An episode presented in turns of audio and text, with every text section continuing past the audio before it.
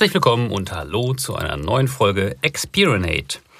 Bei mir zu Gast ein Kollege, für euch wahrscheinlich schon bekannt, der Colin. Ja, hallo Michael, schön wieder hier im Studio zu sein. Grüß dich. Colin, wir möchten heute über das Thema sprechen, die dritte Dimension des Scrum Masters. Ähm, du bist ja relativ viel unterwegs in unterschiedlichen Kundenumfeldern, begleitest viele Teams auf ihrem Weg zu mehr Agilität. Erzähl mal, was sind deine aktuellen Beobachtungen? Was fällt dir auf? Ja, was mich hier zum Thema getrieben hat, sind so Beobachtungen, dass Scrum Master sich immer wieder rechtfertigen müssen, wenn sie sich mit anderen Scrum Mastern vernetzen.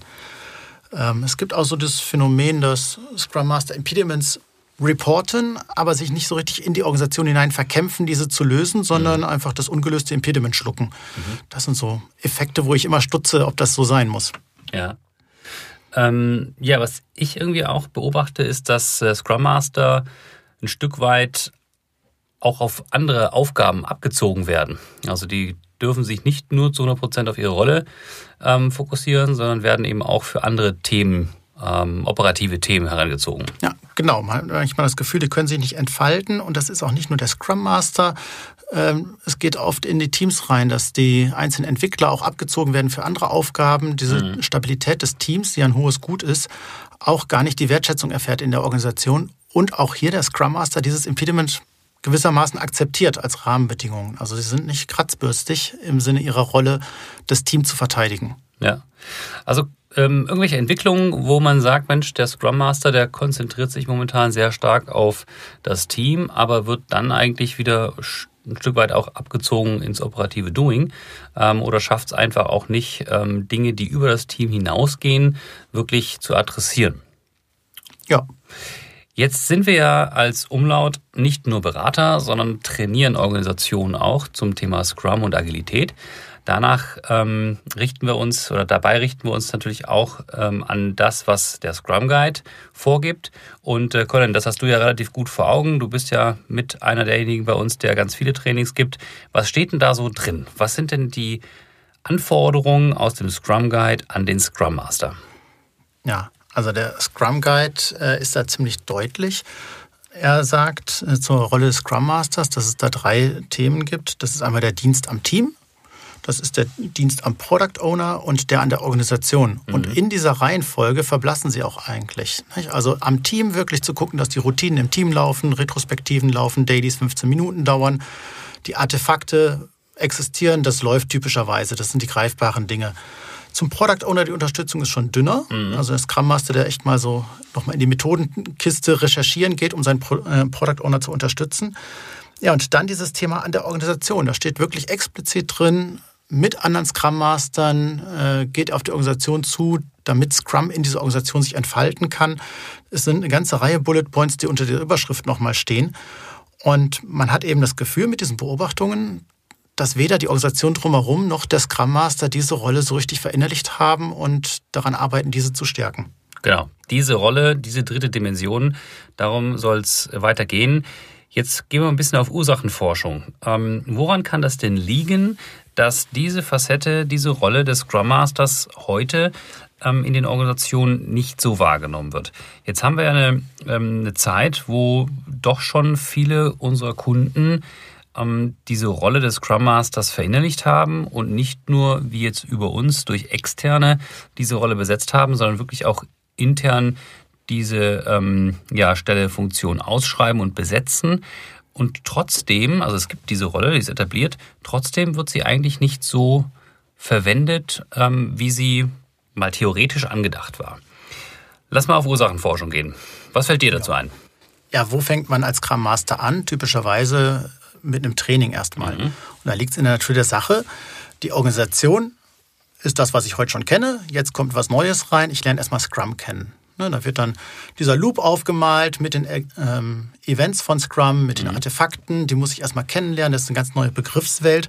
Und auf dieses Neue stürze ich mich. Und äh, meine Rolle innerhalb des Teams, auch als Scrum Master, ist dazu erstmal definiert. Und das Neue ist mal der Fokus. Mhm. Also diese Dinge, die das dann mitbringt in diese Organisation hinein, das ist an der Stelle noch so abstrakt. Mhm. Das ist am Anfang in den Trainings, selbst wenn man es erwähnt, schwer zu vermitteln, was da eigentlich das Thema ist. Ja. Wenn wir diese drei Dimensionen des Scrum Masters mal auf malen auf dem Kreis. Ne? Wie viel schätzt du denn, wie viel Anteil hat das Thema Dienst am Product Owner, Dienst am Team, Dienst an der Organisation? Also da würde ich einen ganz großen Schwerpunkt beim Dienst am Team sehen. Mhm. Bei vielen Scrum Mastern, denke ich, wird das so 80 bis 90 Prozent sein. Mhm. Product Owner schwankt zwischen 10 und 0, wäre mein Gefühl. Und mhm. an der Organisation, naja, der Scrum Master, der wird schon mal irgendwo in ein Meeting reingerufen, darf mal Scrum erklären. Ähm, aber er ist da nicht richtig als der formende Kollege, mhm. der sich wirklich einmischt und Verbesserungen in die Organisation trägt, das ist, glaube ich, ganz wenig. Also insofern ja. sind so 10, 15 Prozent, die er sich außerhalb des Teams engagiert, aber in einer sehr informativen Rolle. Ja.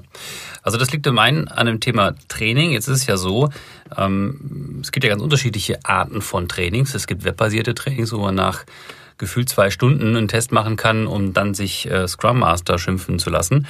Ähm, das heißt, es liegt sicherlich an der Art und Weise, wie man äh, das Training tut. Ähm, es liegt aber auch ein bisschen an der Trainingslandschaft meiner Sicht nach, denn es gibt wenige Trainings, die eigentlich dann eine, ein Stück weit eine Vertiefung eigentlich anbieten für einen Scrum Master.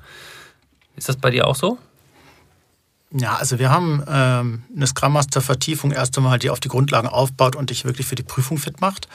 Das sind Dinge, die dann auch dieses Rollenverständnis zwar adressieren, es gibt aber natürlich erstmal das sattelfeste Verständnis auch über die, sagen wir, die Kernmechanismen innerhalb von Scrum und warum die so sind, wie sie sind. Ähm, das würde ich immer noch als ein Einstiegstraining mhm. Äh, sehen. Wir haben dann auch Trainingsformate zur Stärkung der Rolle. Das sind viel mehr Workshop-Formate als Trainingsformate, wo wir die Scrum Master abfragen, wo ihre Schwierigkeiten sind und unsererseits gleichzeitig Themen mit reinbringen, äh, und die Scrum Master challengen mit, was tut ihr denn außerhalb der Organisation? Also so eine Vorstellungsrunde schon mal zu eröffnen, äh, wo habe ich denn in der Organisation mal für mein Team Stacheln gezeigt und wie hat die Organisation darauf äh, reagiert? Solche Dinge dort zu thematisieren, nicht um Gräben aufzumachen, sondern um Mut zu machen, sich dort einzubringen. Denn oft ist es auch so ein vorauseilender Gehorsam, sich dort nicht einzumischen, weil man der Organisation unterstellt, sie will das gar mhm. nicht. Aber zur Erinnerung, Scrum wird oft von den Hierarchien erstmal reingeholt und die haben manchmal die Mechanismen durchaus gut verstanden. Ist aber für alle ein Lernprozess, diese Rollen dann auch so entfalten zu lassen. Ja, also flächendeckende Basisschulungen für einen Scrum Master, eher weniger Vertiefung, Möglichkeiten einfach am Trainingsmarkt. Das ist vielleicht eine Ursache. Gehen wir weiter. Ähm, was ich so wahrnehme, ist äh, ein zweiter Grund, der zum einen mit dem Reifegrad der Organisation zusammenhängt. Also die Frage, wie weit bin ich eigentlich in der Einführung von Agilität, wie agil bin ich wirklich in der Organisation. Das liegt natürlich ein Stück weit daran, dass ich am Anfang erstmal mich auf die Teams konzentriere und versuche einzelne Teams ähm, agiler zu machen. Das ist ein Prozess, der, der dauert auch so seine gewisse Zeit. Ähm, und das kann natürlich auch ein Grund sein, warum ich erstmal mit diesem Fokus Team loslaufe und den nächsten Schritt hin auf Skalierung von Teams und den dritten Schritt Richtung ähm, die Mechanismen der Organisation zu verändern, der einfach erstmal von Natur aus ein bisschen dauert. Ja? absolut richtig. Ne? Da ist am Anfang auch ein guter Scrum Master, ein guter Lehrmeister, um diese Unsicherheiten im Team überhaupt über die Scrum-Mechanismen ähm, ja, aus der Welt zu schaffen. Und die Krux ist quasi, dass in dieser ersten Phase, diese ersten zwei, drei Monate, ja, die, der Scrum Master selber und seine ganze Umwelt wird konditioniert auf eine Rolle, die aufs Team gemünzt ist. Mhm. Und wenn jetzt irgendwann das Team ja, kompetent mit, den, mit dem Framework umgeht und sich gefunden hat und der Scrum Master jetzt sagt, jetzt gucken wir mal nach außen und ähm, schauen auch, was die Organisation denn noch tun kann, damit wir hier besser funktionieren können im Scrum, dann ist das irritierend. Dann ist es ein Musterbruch über das, was bisher etabliert ist in der Organisation und plötzlich sind die Leute erschrocken, was mischt der sich hier ein, was will mhm. der mit anderen Scrum Mastern Zeit verbringen, der soll sich doch um sein Team kümmern. Ja. Und diese dritte Dimension ist bis dahin einfach aus dem Blick geraten bei allen Beteiligten. Und irgendwann denkt man, dass das gar nicht mehr zum Scrum Master, zu der Scrum Master Rolle gehört. Und er, ähm, man so ein bisschen auch in, von der Hierarchie her gegebenenfalls denkt, ähm, was mischt er sich jetzt eigentlich in mein Hoheitsgebiet ein? Genau, und das ist ein Reflex, der ist erstmal, den kann ich den Leuten gar nicht direkt übel nehmen. Mhm. Es ist natürlich schon schade. Da wäre die Frage, inwiefern man auch Führungskräfte wirklich in Scrum-Schulungen so weit gebracht hat, dass sie das zumindest vom Konzept her wieder abrufen können, wenn dann solche Konflikte aufkommen. manchmal habe ich auch den Eindruck, äh, das ist so dieses äh, Wasch mich, aber mach mir den Pelz nicht nass. Mhm. Also das ist, Scrum ist so ein Placebo, das machen die Teams, das geht mich nichts an. Und wenn jetzt sich einer einmischt und mit einmal aus dem Scrum heraus äh, die Organisation verändern will, dann block ich den ab. Ja. Und da, das ist ein schmaler Grad, will ich den Leuten noch nichts unterstellen, aber manchmal ist es äh, doch, dass dann Verhin äh, Veränderung, Verbesserung echt verhindert wird. Ja. Also eigentlich äh, agil machen alle, deshalb müssen wir es auch. Ich habe wirklich verstanden, was es bedeutet, aber will es eigentlich gar nicht richtig machen. Deshalb hoffe ich, dass, es, äh, dass der Scrum Meister auf Teamebene eigentlich äh, genug zu tun hat, aber in meine Hoheitsgebiete als Führungskraft nicht so weit hineinragt. Äh, sprich, organisatorische Veränderungen ähm, bleiben mir überlassen und das, dieses Gebiet möchte ich eigentlich auch nicht jemand anders übergeben. Ne? Ja, an, an der Stelle würde ich übrigens noch den Disclaimer mal dazwischen tun. Wir konzentrieren jetzt auf den Fall, wo dieses stark ausgeprägt ist. Nicht? Also wir sehen auch ganz viel Führungskräfte, die eine super Coaching-Rolle mhm. einnehmen. Ähm, ich habe auch Scrum Master kennengelernt, die 60, 70 Prozent ihrer Zeit wirklich in der Organisation mit hoher Wertschätzung der Führungskräfte agieren. Also auch Mut an die Scrum Master. Ne? Diese Rolle findet Akzeptanz. Nur hier gucken wir eben darauf, was eben das häufige Phänomen ist, dass die dritte Dimension austrocknet. Ja. Super. Was äh, ist eine Ursachenforschung äh, ohne auch irgendwelche Lösungshinweise? Die wollen wir euch natürlich auch nicht vorenthalten. Deshalb hier ein, zwei Tipps von unserer Seite, ähm, wie man diese dritte Dimension des Scrum Masters weiter stärken kann. Ja, fangen wir erstmal an, wenn du Scrum Master bist als Zuhörer. Ich habe es schon gerade gesagt, erstmal Mut. Deine Rolle findet vielleicht auch mehr Akzeptanz, als du es heute deiner Organisation zutrauen würdest. Also mach es mal erstmal geh daran wirklich mit dem agilen Prinzip erstmal Dinge ausprobieren, gucken, wie die Reaktion äh, der Organisation ist und mach es dann transparent. Mach die Probleme transparent, mach die Reaktion transparent und hilf der Umgebung, das auch nachzuvollziehen. Genau, also ein konkreter Vorschlag ist eigentlich, einen festen Bestandteil innerhalb der Retro einzubauen, zu sagen, wie agiere ich als Scrum Master eigentlich jetzt hier im Team? Tue ich das Richtige im Sinne des Reifegrades. Sprich, wenn das, das Team eigentlich schon sehr agil ist, könnte der Scrum Master stärker auf die Frage, welche organisatorischen Impediments habe ich eigentlich, wie muss ich die adressieren, ähm, wirke ich momentan in meiner Rolle eigentlich gut. Ne? Also das einfach als Bestandteil der Retro einbauen, das hilft schon, die Rolle und die Wirkweise des Scrum Masters transparent zu machen.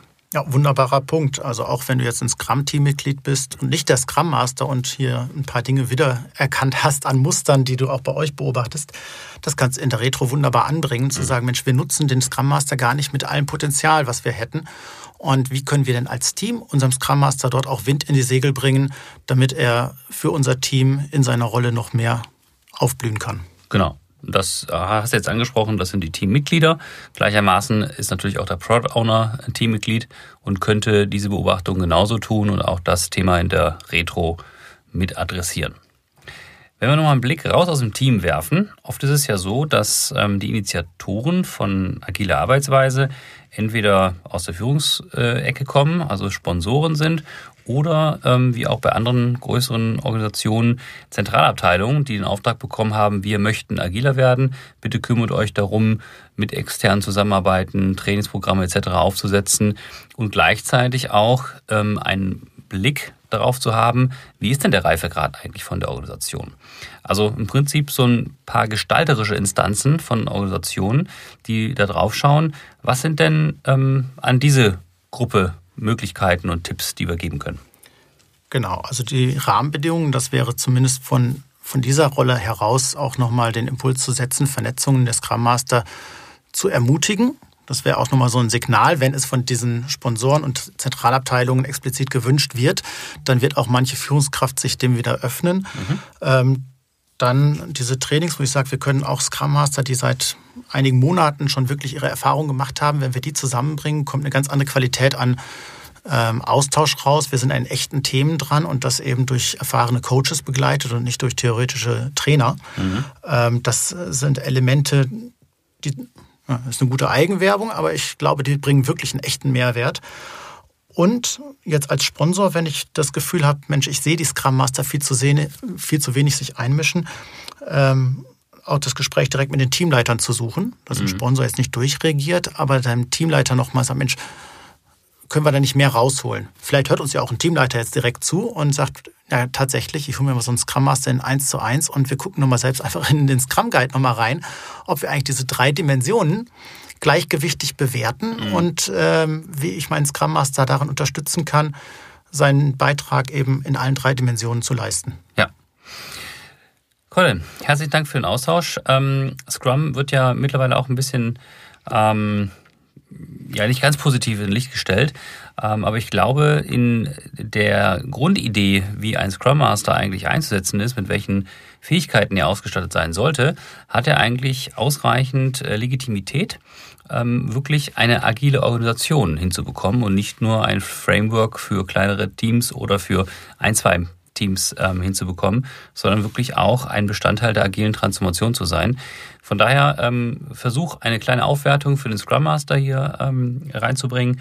Und ähm, ja, wir hoffen einfach ein paar Tipps und Ansätze mit reingebracht haben, die euch helfen ähm, im weiteren agil werden. Colin, herzlichen Dank. Ja, äh, danke schön, dass ich wieder hier sein durfte. Und vielen Dank fürs Zuhören. Ja, immer wieder gerne. Wir freuen uns auf die nächste Runde. Seid bedankt, macht's gut, bis zum nächsten Mal. Ciao. Unseren Experience Podcast Agile und selbstführende Organisationen findet ihr auf umlaut.com sowie auf Spotify und iTunes.